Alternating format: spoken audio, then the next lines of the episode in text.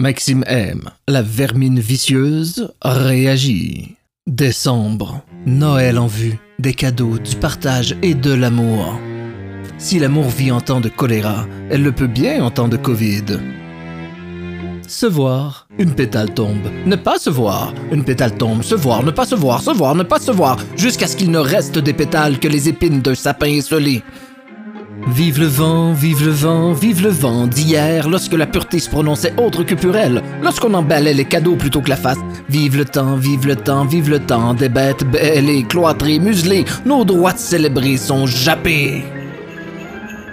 Vive le temps, vive le temps, vive le temps vicié. Les balados capitaux vous suggèrent de trouver des alternatives aux célébrations pour ce temps de fête atypique. L'important étant de partager aux êtres chers. Le partage existe sous bien des formes. Pendant ce temps des fêtes atypiques, sachez ceci, un vicieux n'applique pas les directives telles quelles. Un vicieux s'informe, un vicieux creuse et analyse l'information. Ensuite, le vicieux fait ce qui se doit.